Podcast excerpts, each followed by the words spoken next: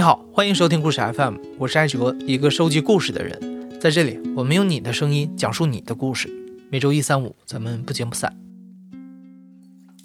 那天是一早上，我正在刷牙，收到一条微信，是小何发的微信，说老李病了，在医院呢。看到这条微信的时候，我第一个反应是把手机放下，接着刷牙。刷完牙、洗完脸之后，我才给小何打一个电话。一接通之后，小何就哭着的，他说：“嗯，老李得胃癌了，晚期，你去看看吧。”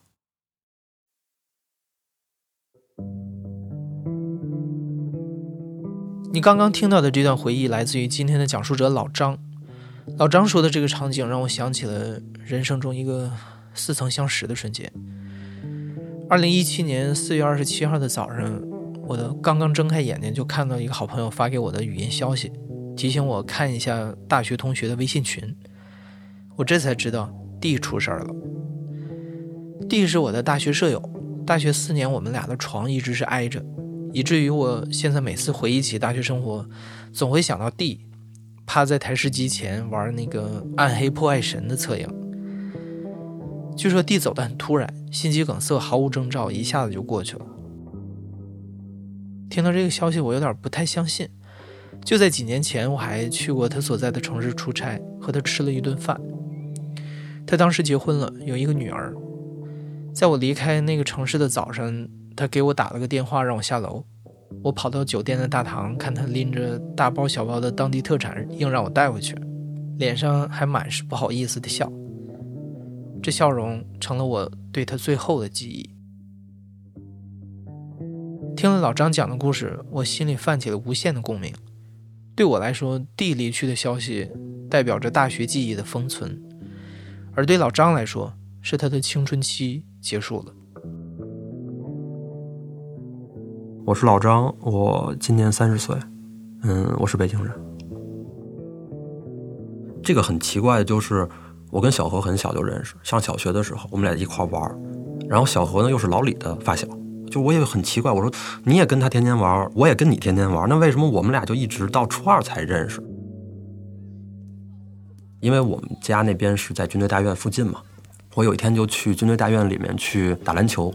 那天呢，夏天的时候，夏天的很热很热，那种脑海里就有点像《阳光灿烂日子》那种热。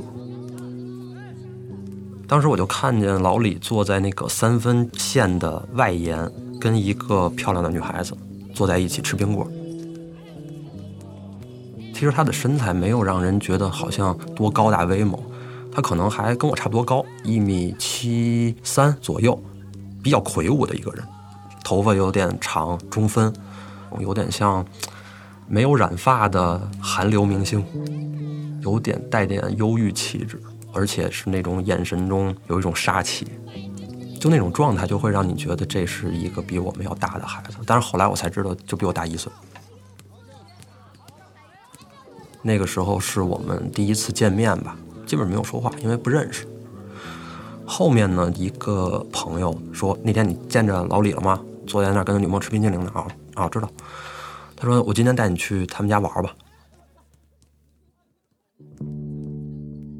他们家是那种我们叫筒子楼，一共六层楼，他们家在第六层。那个朋友也介绍过嘛，嗯，老李是一个单亲家庭，然后爸爸是去世了，他妈有时候就经常不在家，得去工作嘛，他经常就独自在家。他们家的那个地方后来就是我们整个青春期的一个据点吧。因为在我们上长大的那个地方是一个比较野蛮的地方，谁打架厉害谁说了算，所以老李在那里算是一个风云的人物吧。其实有很多的人愿意跟他在一起玩。很久之后了，老李跟我说：“说你知道我为什么跟你最好吗？有两件事儿吧。第一件事儿是他觉得我不会去向着他说话。”就是他有很多点子，是说他说完了，很多人就会说啊，老李你说对，说的 就那种状态，你知道吧？就跟小弟一样。然后，但是呢，我是属于那种，虽然你比我厉害，但是咱俩是平等的，你也别让我去接受你的所有观点。所以我们俩经常会聊很晚很晚。然后还有一件事呢，是就当时是我们一堆孩子经常会去军队里面的一个游泳馆去游泳，只有一次是差不多十五岁的左右吧。军队游泳馆我记得好像是一点半之后开门，所以我们就提早到那儿。到那儿之后呢，外面有一张台球案子，我跟老李还有两个人在那里就是打台球。打到一半的时候，来了大概十来个军人，穿着那种有点像是那迷彩的短袖训练服。来了之后就说：“哎，让我们打一盘，让我们打一盘。”打完一盘就走，就说：“那你来吧。”打了一盘之后呢，什么都没说，又开始摆球。我们就心照不宣的没有说话，因为毕竟看也那么多人呢，比我们也看着大很多。打完这一盘之后又不说话，又开始摆球。这时候呢，老李呢就走到了开球人的对面，把两只手撑在了桌子上面，也不说话，就看着他们。然后那些人也挺混蛋的，就直接开球，非常非常大的力气开球，然后球就砸到了老李的手上，但是老李动都没有动。因为我坐在那个开球人的后面，属于脑子一热，就真的是血往上冲，什么都没有想就站起来了，一把就拽住了那个开球的人的那个球杆。这时候，大概十多个当兵的所有人都站起来，哗一下，完了，那就完了吧，没办法了，这怎么办？来吧。这个时候最僵持的时候，突然就从门出来了一个，一看就是他们有点像班长，就吼了一声说：“你们干嘛呢？”然后这时候所有的当兵的也球杆也放下了，然后都赶紧去集合。那个班长就带着他们进去了。进去之后，我突然就发现说，我后背全湿了。但是后来呢，老李就说说，虽然那次没有打起来，但是他觉得当时只有你站起来，那个时候就是很单纯嘛，你什么都没有，你就有这个胳膊腿儿，对吧？就是大概是这种状态。对我们来说，他就是那个大哥，比较仗义，比较有威信。应该是零五零六年那个前后，有一天我们三个人也是无所事事的在大街上溜达，就看到一个网吧嘛。因为我是不太爱去网吧的人，玩什么都不太行，而且我是一个，就当我玩一个游戏，我发现玩一段时间没什么天赋，我说算了不玩了。老李就是我一定要把它玩好，所以呢那天呢我们就走进了一个网吧，那个网吧呢进去之后呢就说，哎最近特别火的一个游戏叫街头篮球，说那行我们就建一个号吧。小何建了一个号叫大宝，老李建了一个号叫大大宝。我呢就不太愿意与他们为伍，就叫另一个，但是我已经记不住我那个名字叫什么了，就是后卫、前锋、中锋。建完之后，大家就开始玩，也玩的不太好，哈哈哈就过去了，玩了一晚上。后面的时候我已经彻底放弃了。小何呢有时候在家里玩一玩，老李是天天玩，钻研的特别详细，包括。各种人呀，就会玩成那种在我们的认知里面是那种偏业余以上、专业以下的一个人。对他就是这么一个性格。可能我没有太跟他说过，但是从我心里，我就觉得他在那个年代的时候，一直是我们这里最厉害的一个人。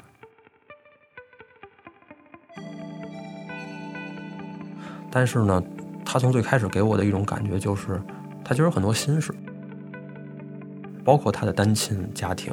包括他后来是上的技校，然后他也觉得就是有一些东西是不如意的呀什么的，但是只是说，如果当在一起的人数超过三个人了，他就不会说这些事情。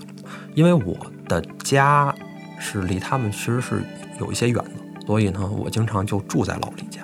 我们俩那时候都经常是可能天亮了才睡，躺在床上再聊抽烟，后面就会聊到一些他的过去的家庭啊，或者是他的一些遭遇啊。他父亲走了之后，他母亲就独自带他嘛，因为毕竟之前大家是体制里的嘛，就是他的母亲。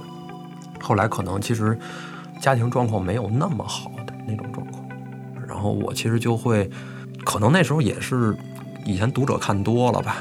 就会给一些那种有的没的的，看似很有角度的意见啊。那个时候我们的那些小孩都不怎么看书的，所以好像哎，他发现你还能说出点不一样。可能别人他一说出这，别人就说，哎，没事儿老李想开点儿所以就渐渐的可能聊的比以前更深入一点啊，或者聊的更多一些。虽然大家看起来都有点儿混不吝的，其实大家还都是有深刻的一面吧，对，相对深刻的一面，所以谁也不希望大家就是哈哈哈哈哈的过去。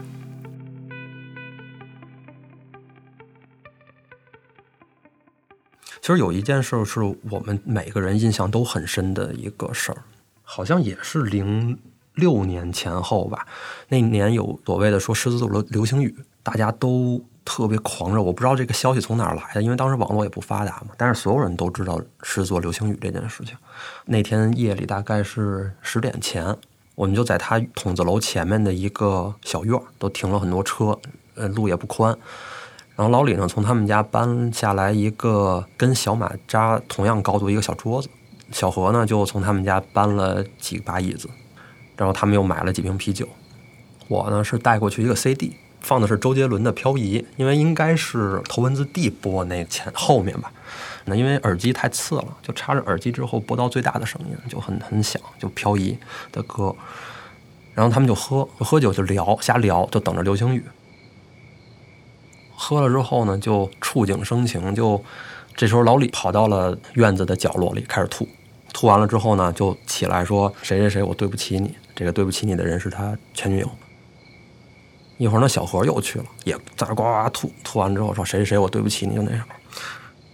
然后这时候呢，就他们就看我嘛，我也给表个态嘛，但是我当时觉得我也没对不起谁，然后我也没有那么伤感，还挺幸福当时。就是大家就开始我说少喝一点，少喝一点，但是大家就在那个情绪之中，你知道，就是那种为赋新词强说愁的那种心情。这时候差不多是十一点多的时候，就来了一场中到大雨的雨。一浇下来的时候，所有人也就醒了，突然就想起流星雨这件事儿。哎，那流星雨呢？啊，没有了，没有了之后怎么办呢？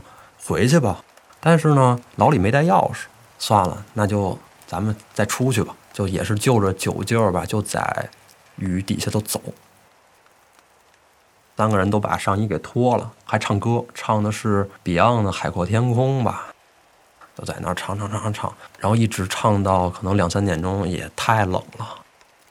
最后实在不行了，最后去老李他们家了。他妈给开门，也是非常不高兴，说怎么都这样了。然后进去之后，大家睡到早晨起来之后就。各自回家了。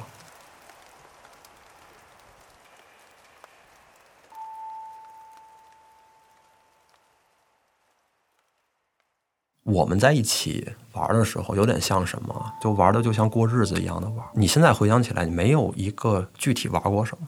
真正说在里面有一些印象的，可能就是像这次流星雨，还有一些什么片段的东西。直到说是大一的时候。嗯，因为我们有一个规矩，每个除夕夜，在家里吃完饭，不看春晚，聚在一起玩的。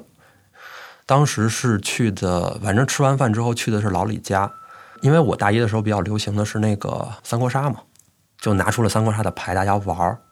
在那个时候，可能也是大家渐渐就长大了一些，包括老李那时候也上班了，工作。我是第一次感觉到三个人在一起玩的时候有冷场的感觉。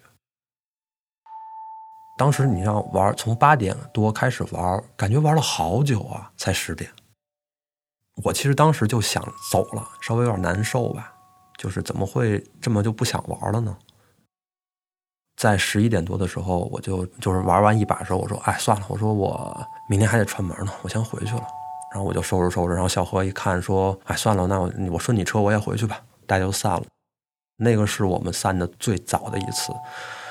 后面一次比一次早，可能一方面是老李上班之后，我们其实见的并没有那么多了。老李之后上班的工作呢，其实是一个我不提他具体的工作，他有点像是父母那一辈的工厂里的工作，就比较平淡，朝九晚五。我其实心里我老有一种不甘心，那不甘心点在于为什么？因为是这样，我想想起来一件事儿。当时我记得我上大学的时候，有一天我去老李他们家，我就看到一个很高高的一个身影。那高高的身影是以前跟我们一块玩的一个大孩子，大三四岁。那个时候也是那种一号人物吧那种。然后他在干什么呢？他在推着婴儿车带着他们家孩子遛弯呢，然后穿着一个睡衣。我那是我第一次崩塌了。我看到那个景象，我说不是，好像去年他还是那样。怎么现在就变成了一个我觉得是中年人的状态？不久的之前，大家还在一起打架呢，还在一起晚上去铁路旁边拿着吉他弹琴呢。现在你怎么就推着一个孩子在这里啊？然后后来我发现老李也慢慢变成这样。他在我心里应该是一个比我们更敢冒险、更有冲击力的人，但是后来发现他根本就放弃了，或者不是说放弃，这这样说不好，只是说他愿意过这么让我看起来有些平淡的生活。包括是我们在一起聊天的时候，后来上班的时候，其实我们都不谈自己的工作。他觉得他谈起来也没什么可谈的，我觉得我谈起来他也不太了解，所以后面就变成了。不断的追忆过去，追忆到没有可追忆的东西。其实老李在我心里是我们那一代的那一圈的孩子的一个大的集合，他是那个最顶上的那个形象，就像《阳光灿烂日子》里那个人。你突然就是觉得就在那一个节点上，就这个点就消失了。但是你又不得不承认说这个东西是不可逆的，所以你又不能说拽着老李说你怎么这样，你不能这样，那个觉得没有什么意义。就包括后来我毕业之后，我去上海工作，因为我是北京人嘛，所以我老觉得在北京是有退路的。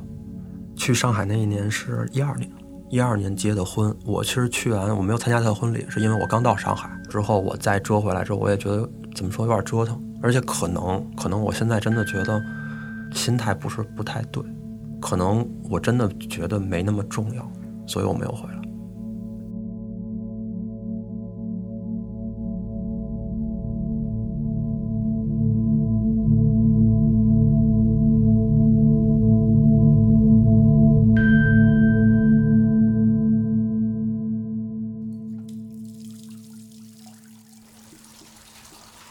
二零一八年八月中旬的时候，那天是一早上，早晨我正在刷牙，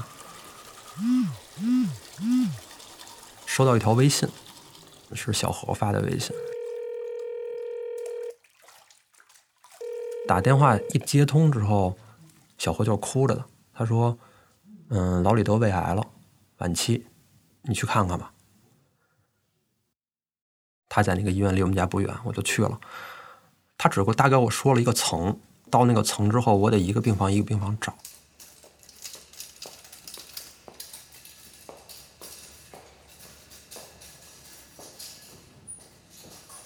后来找着找着找着的时候，还真找到了。我就我看到了一个有点像他的人，我就进去了。是一个就是两个床的病房，他在靠窗。他母亲正在是收拾那个水，一个水瓶子。然后当我走进去的时候，就是老李躺在那儿的时候，有点半背对着我，就是没有头发了，没有多瘦，然后脸上呢长了很多黑色的斑，但是呢就很虚弱，躺在那儿。我也是，我一看到他就是那种就崩溃了，然后在那儿哭的都不行了。完了，老李呢是看到我之后，他也没有意外，他说没事儿，嗨。然后他妈呢就哭了。再给他拿水，他再喝。等我不哭了之后，他就给我大概讲了讲，说为什么要喝这个水，他到底是怎么回事儿什么的。因为胃癌的问题呢，他的胃封住了，所以他是没法进食的，也没法喝水，直接喝水。他拿一个吸管喝进嘴里之后，顺着从身体里开出的一个管子瞬间流出来。他有一个泵，这个泵是接水的，然后这个水呢。大概是十分钟左右就会除满，就得给它清理一次。因为它喝水它不能过胃，所以其实它没有吸收这个过程，所以这种渴的感觉是一直在的，所以他就得不停的喝，不停的清理，而且他得喝冰水。你知道，就是那种极度的那种干，他会很烧的，所以他得喝冰水去镇。然后因为他得了病，他很疼，所以他每一个天可能只能睡几个小时，在这过程之中就是得不停的喝水。不停的疼，我在那儿坐了一会儿呢，他妈就把我送出来了。他妈就给我讲了一下他的状况，说是之前看病被耽误了，算是晚期中的晚期了。这个病是在一七年的八月份发现的。我说为什么那么早就知道了？为什么不跟我们说？他说是怕你们担心，怕你们又麻烦你们。说其实一八年的那个过年，就是一其实一八年的二月份，我们去看他了。他妈就说那个时候是他刚治了半年，还还不错的状态。所以呢，我们见到他时候没有发现任何异样。就是我们那天其实挺逗的，我们那天差不多五点的时候，我跟小何去的他们家，例行的就是说在家里拿点东西给他妈，我们出去待会儿吧。出去之后，只是有一点，我其实当时不知道，但是后来才知道，就是，嗯，老李说我今天就不吃饭了，我回家吃吧。那个今天咱们就玩一会儿吧。完了呢，我们就开车去了以前老去的台球厅，然后那天台球厅关了，说要不去网吧吧，就玩一会儿。我们三个人就找一个最里面的机器，说玩什么，就想了半天也不知道玩什么，最后说要不玩街头篮球吧。老李还记得他以前那个号，我跟小何早就不记得了。然后我们就自己又建了一个号，老李还用他以前那个号。进游戏里面一个人都没有，这个游戏在运营，但是已经没有人了，所以你根本搜不到人，搜不到人，你只能跟电脑打，就三个人跟电脑打。打的时候，其实我当时打的好无聊啊，觉得好没意思，怎么就这么没意思？在七点二十的时候。老李他老婆给他来电话了，大概那个就是说你什么时候回来啊？然后你别那什么了。我当时是心情很复杂，一方面觉得，哎，你看你越活越回去了，一觉就回去了；一方面又觉得如释重负。后来老李挂了电话说玩到七点半吧，正好一局结束了之后呢，也就七点二十五。老李说算了，还是走吧。我说行，走吧。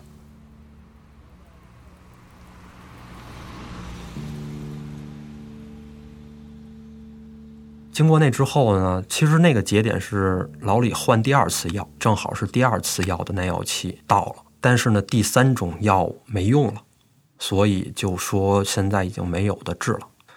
最残酷的是，老李到那个时候他都不知道自己的病到这么严重了，就是他还是挺有激情的，说等我好了我要怎么样，咱们再一起玩去。我说行，没问题。后面呢，在打电话的时候呢，说老李。转到他们家旁边的医院，小医院，他的这个母亲不让他转回去，因为当你转到家里附近的医院，就代表着你已经放弃了。他不想让老李有这种感知。后来转到那个医院，说明大家都接受这个事实了。然后我也就去了。之后那时候老李就状况已经更不好了，好了，就脸上那个黑斑更多了，然后也比之前瘦了，更虚弱了一些。去之前，他老婆在外面跟我说说。老李其实是在来的这个小的医院才真正确定自己真的不太行了，所以他就变得很愤怒、很焦虑，也会去怪他的他妈和他老婆说：“为什么你不早告诉我这件事？你你你要么你给我把刀吧，我因为我太疼了，你要不让我跳下去，我不想活了。”在那个时间点的时候，然后我就跟他说了一个我，其实我不是本心是这么想的，但是我也只能这么跟他说：“我说。”最早你说你想跟我聊天，是因为我不太会顺着你的意思说嘛？我说我今天也跟你说说，我觉得我想跟你说的，但是你可能听起来不太好听呢。老李，你觉得你还能坚持多久呢？你还能坚持三天还是一周？我说我知道你这种疼是我我经验里完全没法感觉到的。之前我牙肿了，我大概一个星期没有睡好觉，疼的夜里老醒。我说我根本体会不到你有多疼，但是。你的生命对于你妈来说，和你老婆来说，只有一周了。可能这几天或者这一周你走了，你什么痛苦都没有了。但是留你留给他们的是绵延的痛苦。所以，哪怕你在这几天，你再为他们多活几天，哪怕你骂他，你都让他感受到了你。但是我其实在我心里来说，我不想劝他这件事儿，因为我觉得劝他就是站着说话说话不腰疼。其实老李听完了之后，他是认同的。然后后来我们俩就有一搭没一搭的聊，他就说说，嗯，下辈子不想做人了。我说是，我说别做人了，太苦了做人。他说我下辈子要做条鱼，这样我就不渴了，我就一直有水喝。他说我现在就特别想吃个西瓜，但是我吃不了。他说以前啊那时候西瓜都不吃。我说是。他就说他说，哎，你还记得吗？他说这句话，我就知道他要说什么。我就说我记得呀。他说对，他说那天，嗯，流星雨那天，说下那么大雨。我说是。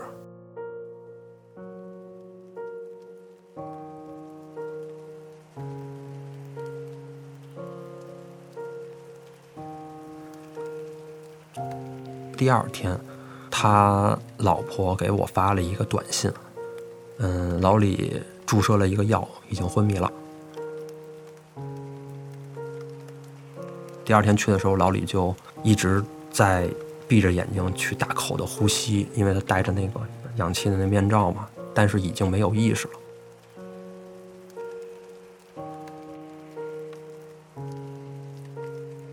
再往后一天凌晨的时候，老李就去世了，二十六号凌晨三点去世了。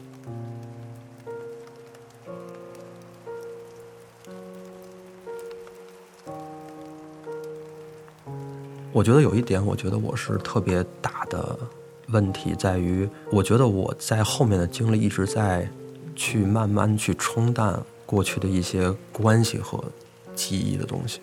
但是，对于老李来说，我觉得我跟小何一直是他最珍贵的那一个点，这个是我自己很愧疚的一件事。他尤其他生病之后，发现你一直在往前走的时候，你回头这个人就站在那儿嘛，这这人站在那儿那种感受。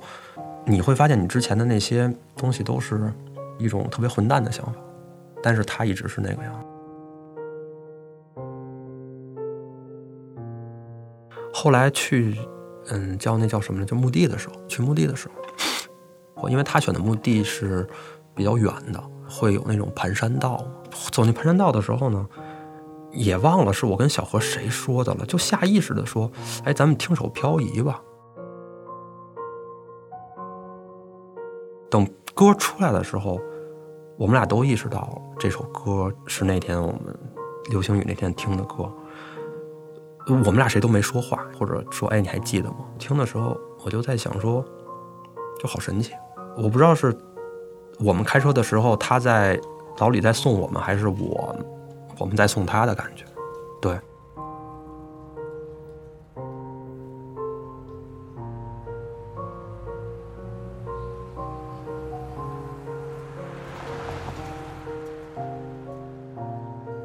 在老张的生命里，老李并不是唯一一个过早离开他的人。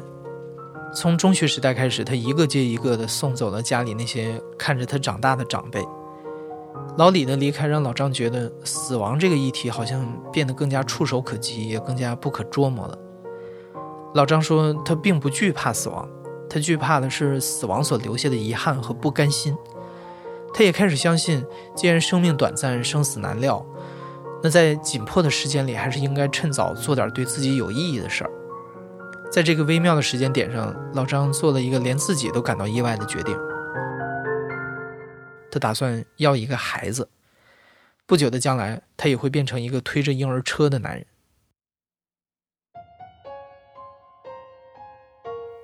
因为我是一个特别讨厌孩子的人，特别讨厌。我觉得小孩是一个近之则不恭，远之则怨的人嘛。所以我特别不喜欢这种没有分寸感的状态，但是整个把老李这件事办完了之后，我就想我说，还是要一个孩子，还是得要一个孩子。我就跟我老婆说，我说要不要个孩子吧。今年的就是一九年的什么时候，六一儿童节的时候，我就去老李家去看他妈妈，然后拿着东西，我也什么都没说，就聊天。他妈就说说，哎，你们不要一个孩子呀？我说，嗯，有了，我什么时候出生？他他妈就说挺好，挺好，挺好，就是很很很微妙的状态。当我去的时候，其实我意味着我又一次把老李去世这个状态带到这里，但是一方面又有一个新生的孩子的消息。等我从老李家出来之后，我开车回家，在这一路上，我其实想了挺多东西，突然意识到了这个孩子对于我来说其实并不是一个延续，它是一个切割吧，就是对我来说是。我的所有童年和青春期就结束了。我在二十多岁的时候，我从来没有追忆过过去，哎，我不觉得过去什么我很羡慕童年啊什么的。但是当一九年的那个六月一号那天我出来的时候，我突然就意识到彻底割开了跟之前。你未来你可能会遇到更好的时间段，但是之前的那些东西就不存在了。从这一刻开始，老李也不存在了，都全都不存在了，所以就让我觉得好像这个孩子，他对我来说是一个分界线，我真正开始去怀念一些东西了。你现在正在收听的是《亲历者自述》的声音节目故事 FM，我是主播哲。本期节目由梁科制作，声音设计彭涵。感谢你的收听，咱们下期再见。